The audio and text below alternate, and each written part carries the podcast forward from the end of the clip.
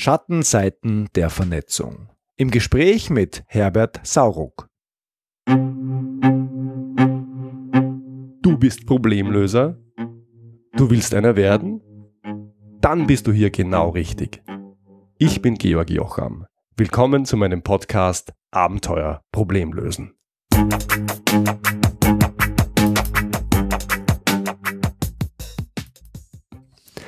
Wenn wir das Wort Blackout hören, dann denken wir an Hollywood-Blockbuster, an Katastrophen und Weltuntergangsromane. Ich wenigstens. Dass es aber in einer komplexen und vernetzten Welt wie der unseren auch Schattenseiten und Risiken gibt, das macht sich kaum jemand bewusst. Mein heutiger Gesprächspartner tut genau das. Herbert Sauruck war 15 Jahre Berufsoffizier des österreichischen Bundesheers, zuletzt im Bereich IKT und Cybersicherheit. Seit 2012 beschäftigt er sich mit den möglichen Auswirkungen der steigenden Vernetzung und Komplexität und zu welchen systemischen Risiken diese führen. Und eins dieser Risiken ist ein europaweiter Strom- und Infrastrukturausfall, ein sogenanntes Blackout. Herbert Sauruck hat in den vergangenen Jahren zahlreiche nationale Vernetzungsworkshops und Prozessbegleitungen zum Thema Vorbereitung auf ein Blackout durchgeführt. Darüber hinaus ist er durch seine über 200 Vorträge auf den unterschiedlichsten Veranstaltungen im In- und Ausland sowie als Autor zahlreicher Fachpublikationen und weitsichtiger Querdenker über die Grenzen Österreichs hinaus bekannt. Hier mein Gespräch mit Herbert Sauruck. Herbert, du bist Experte für die Vorbereitung auf den Ausfall lebenswichtiger Infrastrukturen. Das ist ein schön sperriger Begriff. Was bitte dürfen sich unsere Hörer denn darunter vorstellen? Naja, ich habe das so sperrig gewählt, weil ich in keinen normalen oder gewohnten Denksilo reinpasse mit meinen Tätigkeiten. Ich beschäftige mich eben mit Infrastrukturen und vor allem mit der Komplexitätssteigerung.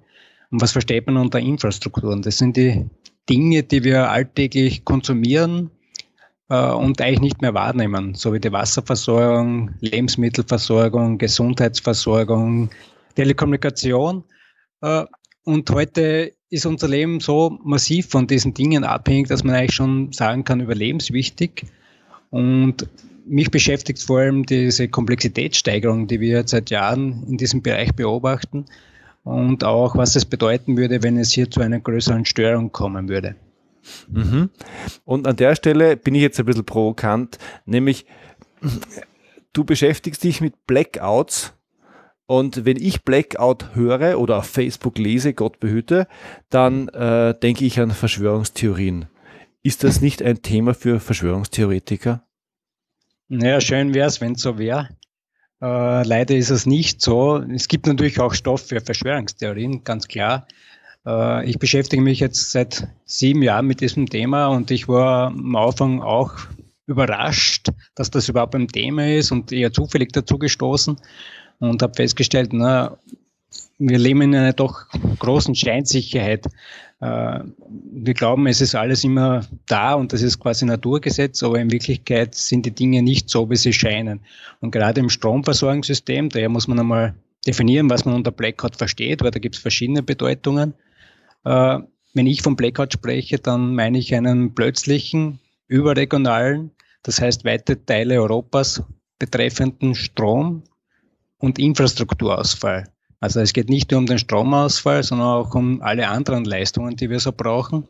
Und da reden wir nicht, wie das bei lokalen Stromausfällen so passiert, von ein paar Stunden vielleicht oder sogar nur Minuten, sondern von Stunden und Tagen, bis das Ganze wieder funktioniert.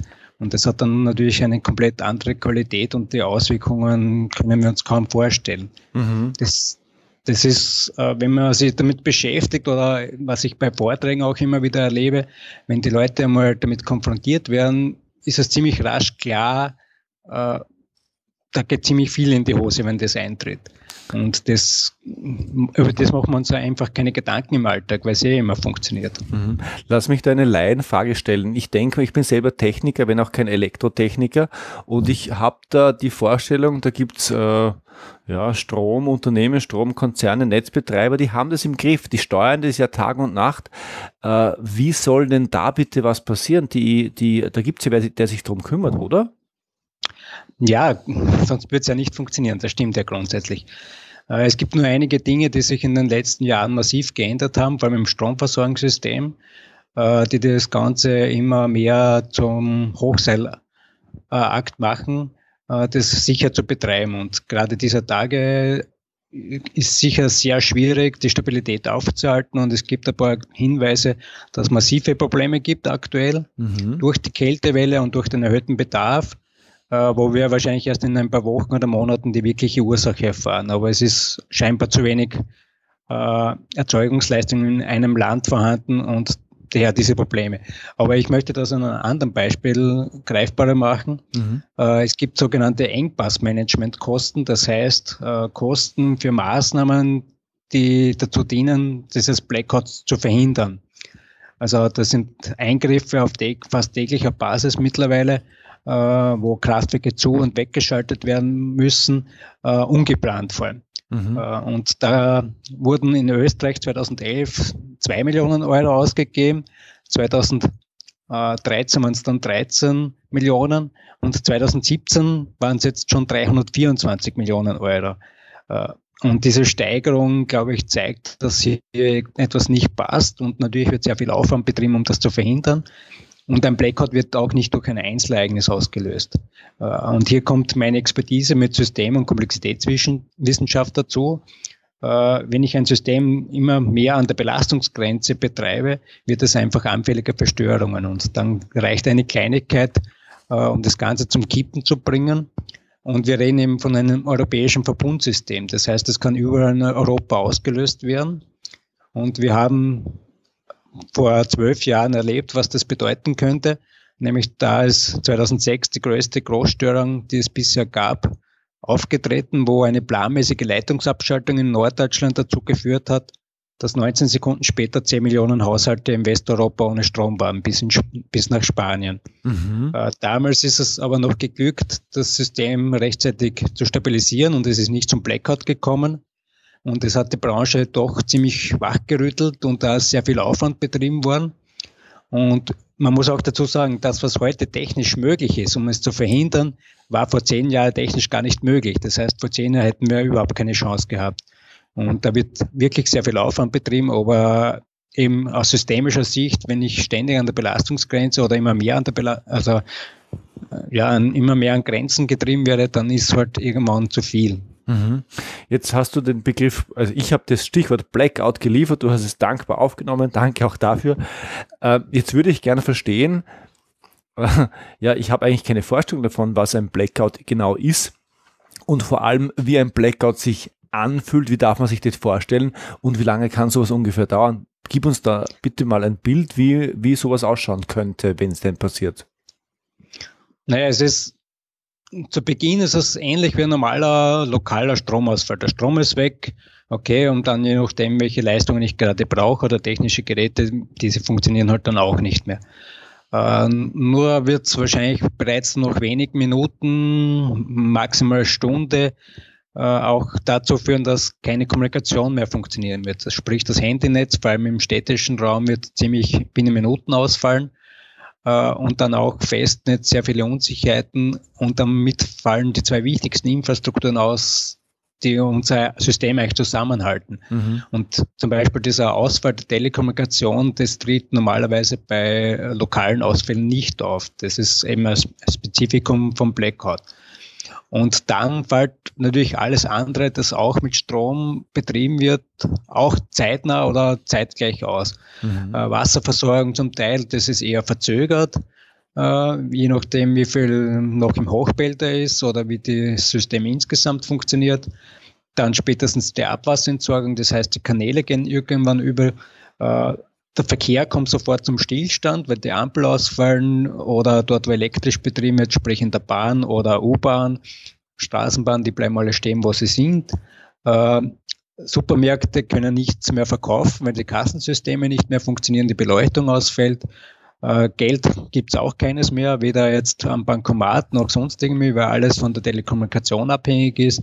Und damit kommt eigentlich dort, wo ich unmittelbar jetzt mit Strom Abhängigkeiten, abhängigen Leistungen äh, konfrontiert bin, äh, ziemlich rasch alles zum Stillstand. Mhm. Wenn ich jetzt aber gerade im Wald unterwegs bin oder am Land, äh, irgendwo fällt es mir vielleicht auch stundenlang nicht auf. Das heißt, es wird sich sehr unterschiedlich anfühlen, aber äh, wir haben im Prinzip kommt alles zum Stillstand und das ist ziemlich abrupt. Das heißt, innerhalb kurzer Zeit, wenigen Minuten, äh, ja, maximal eine Stunde, ähm, steht all das, das wir als ja, gegeben voraussetzen und äh, kommt auch nicht mehr so schnell. Ähm, also was mich an der, wir haben ja davor auch gesprochen, was mich ein bisschen geschreckt hat, ist weniger, dass alles steht, weil das würde ich erwarten, wenn ich es mir mal durchdenke ein bisschen. Ähm, was mich überrascht hat, ist, wie lange es dauert, so ein System wieder hochzufahren. Was darf man sich darunter vorstellen? Wie lange kann sowas dauern? Ja, da ist genau die Frage, was, was genau. Ne? Äh, das erste können sich noch die meisten Menschen vorstellen und das ist, was ich auch durchaus bei Professionisten oder Einsatzorganisationen erlebe, dass man sich auf einen Strom also vorbereitet, aber selten äh, auf das, was wirklich dann passiert. Ne?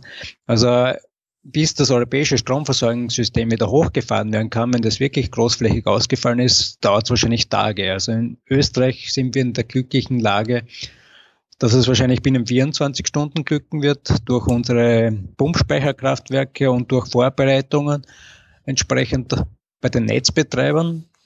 Aber es gibt eine Einschätzung für Deutschland, äh, die von mindestens sechs Tagen spricht und auf europäischer Ebene muss man da eher durchaus mehrere Tage erwarten. Ne? Mhm. Äh, das Problem ist aber, das ist noch überschaubar.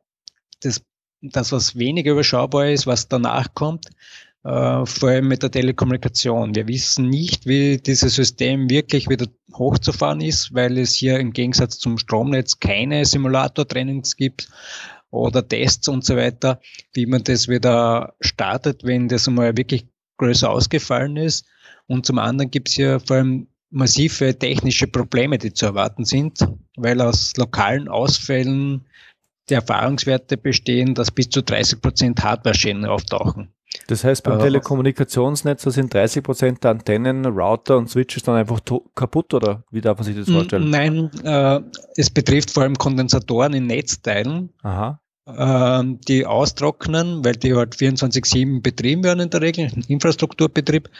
Und es trocknet aus und wenn dann einmal der Strom weg ist und es wird wieder eingeschalten, dann werden die Bauteile zerstört. Äh, okay. Das betrifft also vor allem Router und ja, auch andere Bauteile, aber dort ist es vor allem bekannt. Und wenn das wirklich großflächig und wenn es nur 10% sind, äh, passiert, diese Ersatzteile gibt's nicht. Und die Kette ist bekanntlich nur so stark wie das schwächste Glied und gerade das Mobilfunksystem oder Telekommunikationssystem insgesamt ist sehr zentralistisch und abhängig. Ne? Und wenn da ein Kettenglied fehlt, dann wird es sehr schwierig, das wieder in Betrieb zu nehmen. Mhm. Dann kommt noch hinzu, wenn die Menschen jetzt vielleicht einen Tag oder länger nicht kommunizieren konnten, dann würden sie natürlich sofort versuchen, wieder anzurufen und nachzufragen, wie es den anderen geht. Mhm. Und das bedeutet massive Überlastungen bis hin wieder Systemausfälle. Äh, bis sie das einpendelt, muss man zumindest eine Woche, glaube ich, rechnen. Kann vielleicht kürzer sein, aber ich würde eher davon ausgehen, dass es so lang dauert.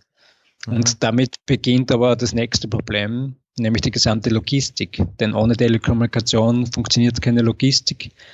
Und ohne Logistik kann ich nicht abgleichen, wo sind noch Waren, die nicht gestorben, verdorben oder die Produktion ausgefallen sind, wie kann ich die wieder verteilen beginnen. Mhm.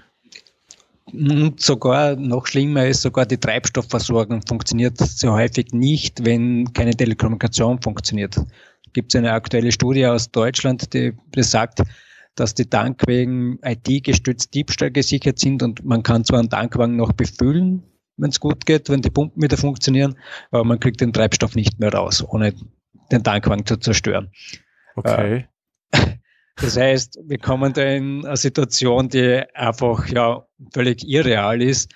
Aber eben, es gibt so viele Beispiele, die darauf hinweisen, dass es wahrscheinlich in die Richtung kommen wird. Ne? Mhm. Und auf das sind wir nämlich überhaupt nicht vorbereitet und das ist das größte Problem. Weil es gibt in Österreich eine Untersuchung und auch in Deutschland, wonach etwa rund ein Drittel der Bevölkerung spätestens am vierten Tag und zwei Drittel nach sieben Tagen nicht mehr in der Lage sind oder sich sehen, sich selbst versorgen zu können. Das heißt, die haben zu wenig zu Essen zu Hause. Es wird natürlich niemand verhungern und irgendwelche Reserven wird es wahrscheinlich auch noch geben. Aber es ist trotzdem ein Stresslevel, den man sich nicht vorstellen kann.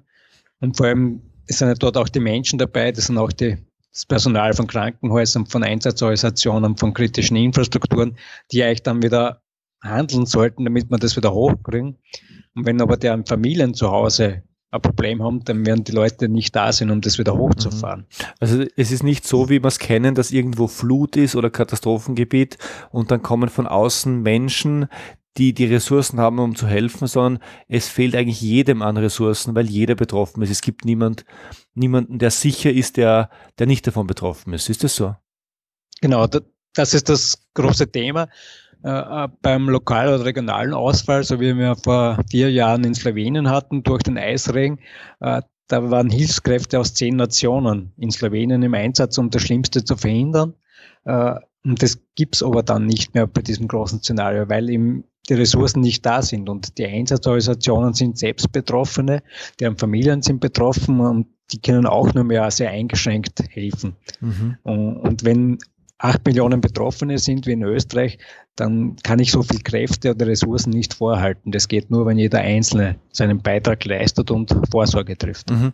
Ich habe dazu noch eine Frage, weil als Technik, also mir ist diese Technikgläubigkeit ja sehr nahe, nämlich zu glauben, und auch zu überzeugt zu sein. Da gibt es Stromnetze, Gasnetze, Logistiknetze und die sind abgestimmt und vernetzt und stabil ähm, warum gibt es denn das Risiko für einen Blackout überhaupt und warum ist er, und das ist eigentlich noch mal die spannendere Frage, warum ist er heute höher, als er früher einmal war? Ja, das, was das Risiko erhöht hat, äh, kann man nicht auf einen Punkt festmachen, weil es ja einige Rahmenbedingungen geändert haben in den letzten Jahren. Äh, man muss sagen, das bisherige System ist zwar sehr sicher betrieben worden, aber es hat massive Schwachstellen drinnen, die zum Glück nie schlagend worden sind. Mhm. Äh, das ist einmal daher auch gewisse Scheinsicherheit da. Und das andere, was sich jetzt in den letzten Jahren massiv geändert hat, hat begonnen mit der Marktliberalisierung. Das heißt, die Aufsplittung der Energiewirtschaft, wo jetzt der Erzeuger, die Kraftwerke eigene Gesellschaft sind. Dann die Netzbetreiber müssen auch eine völlig unabhängige Gesellschaft sein. Und mhm. dann gibt es den Vertrieb. Äh, die Intention war, damit den Markt anzukurbeln und die Preise zu senken. Was damit als Nebenwirkung in Kauf genommen wurde oder nicht beachtet wurde, ist, dass jetzt die Systemsicht fehlt. Jeder versucht, seinen Bereich natürlich zu optimieren, und zwar nach betriebswirtschaftlichen Gesichtspunkten. Das heißt Effizienz, Effizienz, Effizienz. Und damit werden die Puffer immer weniger, weil ja, Reserven sind einfach das Kapital. Äh, das ist der eine Punkt. Äh, der andere Punkt ist eben die Energiewende vom zentralisierten Energieversorgung zu einem dezentralisierten aus erneuerbaren Ressourcen äh, Erzeugung. Das heißt, das europäische Stromversorgungssystem ist für einfach berechenbare und steuerbare Großkraftwerke errichtet worden, sehr erfolgreich betrieben oder nach wie vor auch. Da hat man von einigen tausend Kraftwerken in Europa gesprochen. Und mittlerweile haben wir aber allein in Deutschland, ich glaube, es sind 1,7 oder 1,8 Millionen Photovoltaikanlagen, die ich aber nicht mehr zentral steuern kann, weil die anderen Systemlogik folgen. Und hinzu kommt noch, dass die Erzeugung volatil ist. Das heißt, ähm, ich kann sie nicht vorhersehen und auch nicht steuern, weil die Sonne scheint oder scheint nicht, in der Nacht schon gar nicht. Und auch der Wind ist nicht steuerbar. Okay, verstanden. Das heißt, die Infrastruktur wurde für etwas gebaut äh, und das finden wir heute nicht vor. Okay, das ist der eine Grund. Gibt es auch einen anderen großen Grund, warum es heute schwieriger, warum es komplexer ist? Ja, eben diese Erzeugungscharakteristik, die sich massiv äh, ändert. Wir hatten eben diese Großkraftwerke und jetzt haben wir eine Vielzahl von Kleinkraftwerken und hinzu kommt eben die Volatilität der Erzeugung. Das heißt, bei fossilen Energieträgern habe ich einfach äh, ja, mehr aufgedreht oder gedrosselt, je nachdem, wie der, die Nachfrage war. Ja. Und jetzt habe ich auf der Erzeugungsseite Sonne und Wind, aber keine Steuerungsmöglichkeit mehr. Und das Ganze äh, wird auf beiden Seiten ja, unsteuerbarer. Äh, und schwieriger zu betreiben. Und das Ganze funktioniert nur, wenn man das systemisch betrachtet, indem ich dezentrale autonome Strukturen schaffe, in Zellenform, eine zelluläre Struktur, dann kann das wieder funktionieren. Aber jetzt einfach Millionen Kraftwerke in ein zentralisiertes System hineinpflanzen, das kann auf Dauer nicht gut gehen. Und das ist ein großer Teil der Probleme, die wir derzeit sehen. Mhm. Mhm. Mich würde interessieren, äh, wenn man sich jetzt das, äh, dieses, diese Infrastruktursysteme anschaut, in welchen Systemen, also Strom, Gas, Logistik, whatever, ähm, droht aus deiner Sicht ähm, die größte Gefahr für ein Blackout und wie schätzt du die Wahrscheinlichkeit dafür ein, dass sowas in den nächsten 5, 10, 20, 100 Jahren passiert? Naja, wir sprechen eigentlich von Systemen, die alle miteinander vernetzt sind und eigentlich kann man keine wirkliche Aussage mehr machen, welches System gefährlicher oder gefährdeter ist. Ähm, Im Prinzip hängen alle zusammen. Die Strom- und vor allem die Gasversorgung hängen eng beieinander, weil hier die Großkraftwerke mit Gas betrieben werden, andererseits die Gasversorgung mit Stromverdichter betrieben werden. Äh, und wir hatten das Beispiel in Österreich 2013, wo beinahe eine Teststellung im deutschen Gasnetz äh, durch ein fehlgeleitetes Telegramm das österreichische und damit europäische Stromversorgungssystem zum Kollabieren gebracht hätte. Das war für niemand bis dorthin vorstellbar, wenn man geglaubt hat, man ist sehr abgekapselt und ist dann auf Dinge draufgekommen, die halt heute Realität sind. Okay. Äh, und das haben wir in allen Bereichen und auch Telekommunikationsbereich, wenn heute das Internet ausfallen würde durch einen Cyberangriff oder ja, wahrscheinlich Cyberangriff, dann würde das mal möglicherweise auch ein Blackout auslösen können, weil viele nicht direkt verbundene Stellen da sind, aber es gibt auch dort wechselseitige Abhängigkeiten, äh, die man oft nicht einschätzen kann. Und daher, es ist relativ egal, wo die Großstörung in welchem System auftritt. Es kann viele andere Bereiche mitreißen. Mhm. Und mein Fokus ist eben vor allem auf das Stromversorgungssystem, weil das noch, äh, noch mal speziell ist, weil da gibt es nur ein System. Bei Telekommunikation zum Beispiel gibt es mehrere Netzbetreiber in unterschiedliche Infrastrukturen. Mhm. Das gibt es im Stromversorgungssystem so nicht. Und eben aus meiner Beschäftigung jetzt den letzten sieben Jahren und das, was in den nächsten Jahren so auf europäischer Ebene geplant ist, äh, gehe ich davon aus, dass wir ein europäisches Blackout in den nächsten fünf Jahren erleben werden, weil ich überzeugt bin, dass sich das nicht ausgehen kann. Äh, es gibt zwar aktuelle Studie, die sagt, es geht sich trotzdem aus, aber man kann nicht alles berechnen. Richtig, Modellannahmen. Äh, und ich rede auch immer mit Technikern aus der Branche und die, die stützen durchaus meine Annahme. Mhm. Das ist heftig. Also das ist jetzt nicht irgendwas, sondern du sagst, du glaubst, in den nächsten fünf Jahren wird es wirklich zu einem Blackout kommen. Und wenn wir von einem Blackout sprechen, dann sagen wir ja, äh, dann sprechen wir ja nicht davon, dass jetzt mal kurz der Strom weg ist und wieder kommt, sondern ein Blackout heißt für mehrere Tage europaweit äh, ein Erliegen der Infrastruktur. Ist das, ist das wirklich so wahrscheinlich? Ja, das Problem beginnt damit, dass man die Wahrscheinlichkeit äh, eigentlich nicht berechnen kann, weil es so selten auftritt. Das letzte Ereignis, wo mehrere Länder betroffen waren in Europa, ist 42 Jahre her. Okay. Also wissenschaftlich könnte man sagen, es gibt es nicht.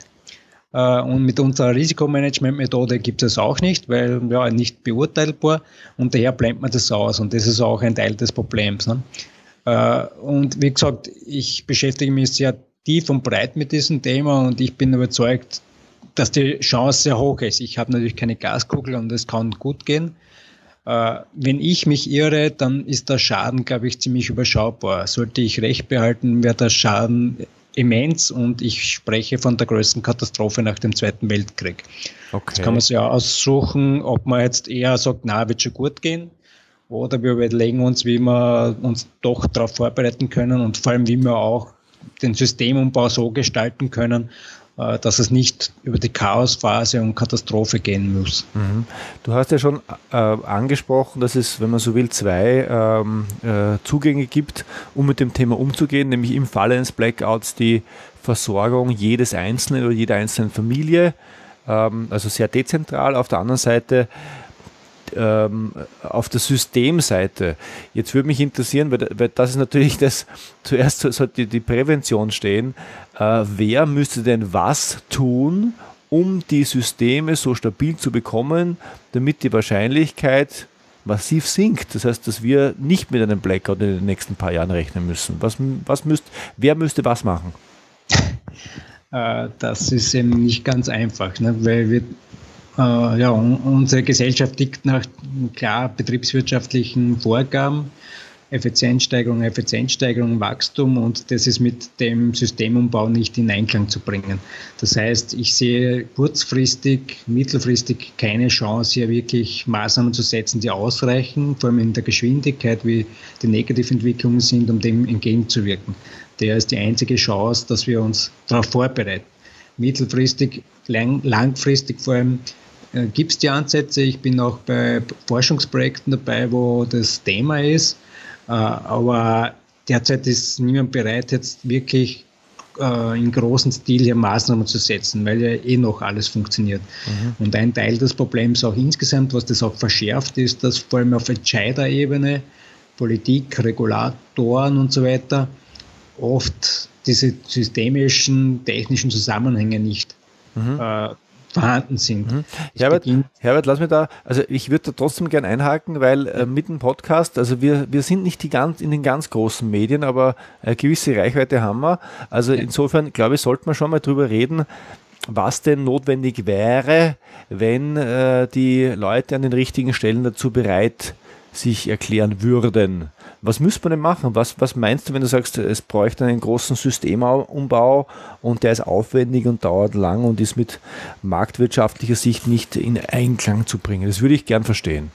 Ja, im Prinzip ja, äh, das, das Designproblem ist derzeit äh, im Markt. Der Markt ist äh, ein Energy-Only-Market. Sprich, äh, es wird der Strom so gehandelt in Europa, wie wenn er überall zeitgleich verfügbar sein könnte. Ja. Äh, das geht aber nicht, weil man dazu Infrastrukturen braucht, weil man den Strom nicht beamen kann, sondern der fließt über Leitungen. Und diese Leitungen sind nie für einen großflächigen Stromhandel ausgelegt worden.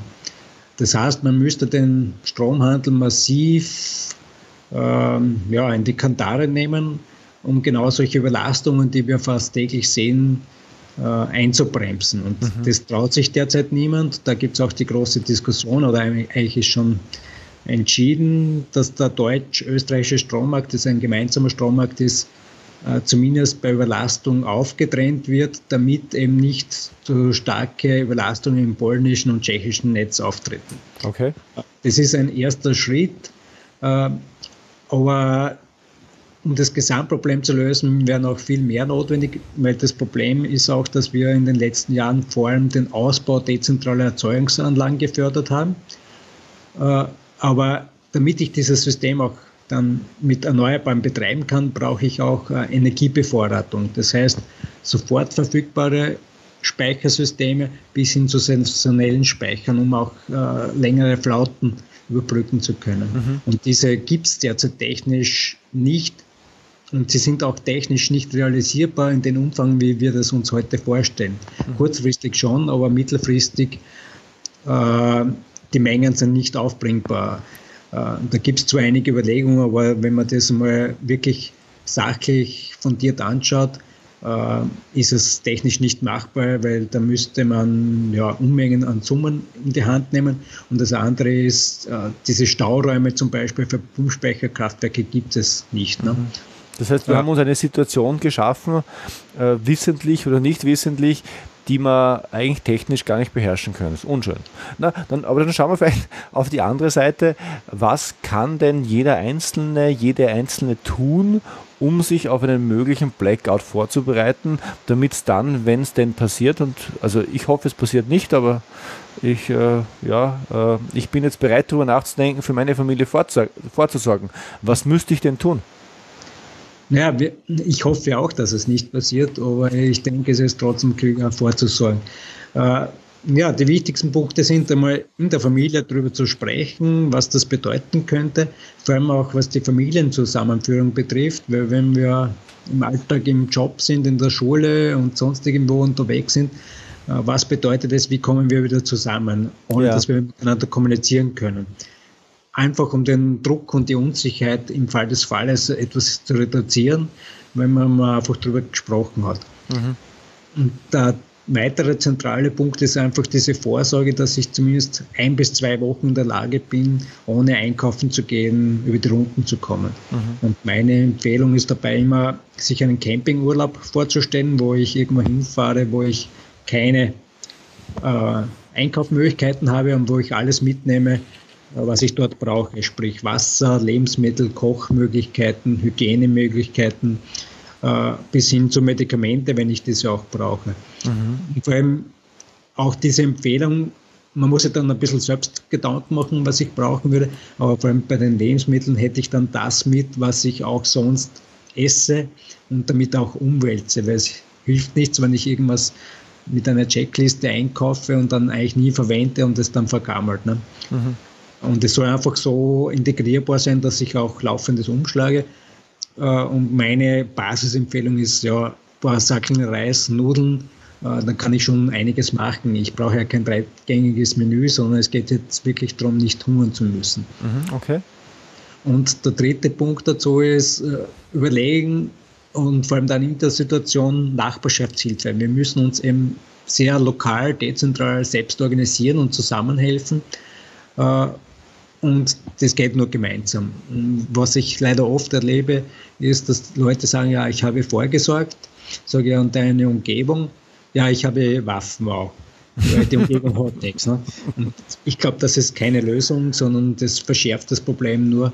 Und wir müssen eher schauen, dass wir gemeinschaftlich das Ganze angehen und auch dementsprechend vorbereiten. Okay. Das ist sicher machbar. Okay, das heißt, aber das sind auch wertvolle Tipps jetzt für, jetzt für mich persönlich, aber auch für unsere Hörer. Also das erste, wie findet die Familie zusammen, auch die Kinder beispielsweise aus der Schule oder die Großeltern, ähm, wie findet die wieder zusammen, äh, ohne dass wir äh, uns auf unsere Handys abstützen können, weil das, daran haben wir uns ja gewöhnt. Also vor 20 Jahren haben wir das ja geschafft, problemlos, da hatten wir es nicht.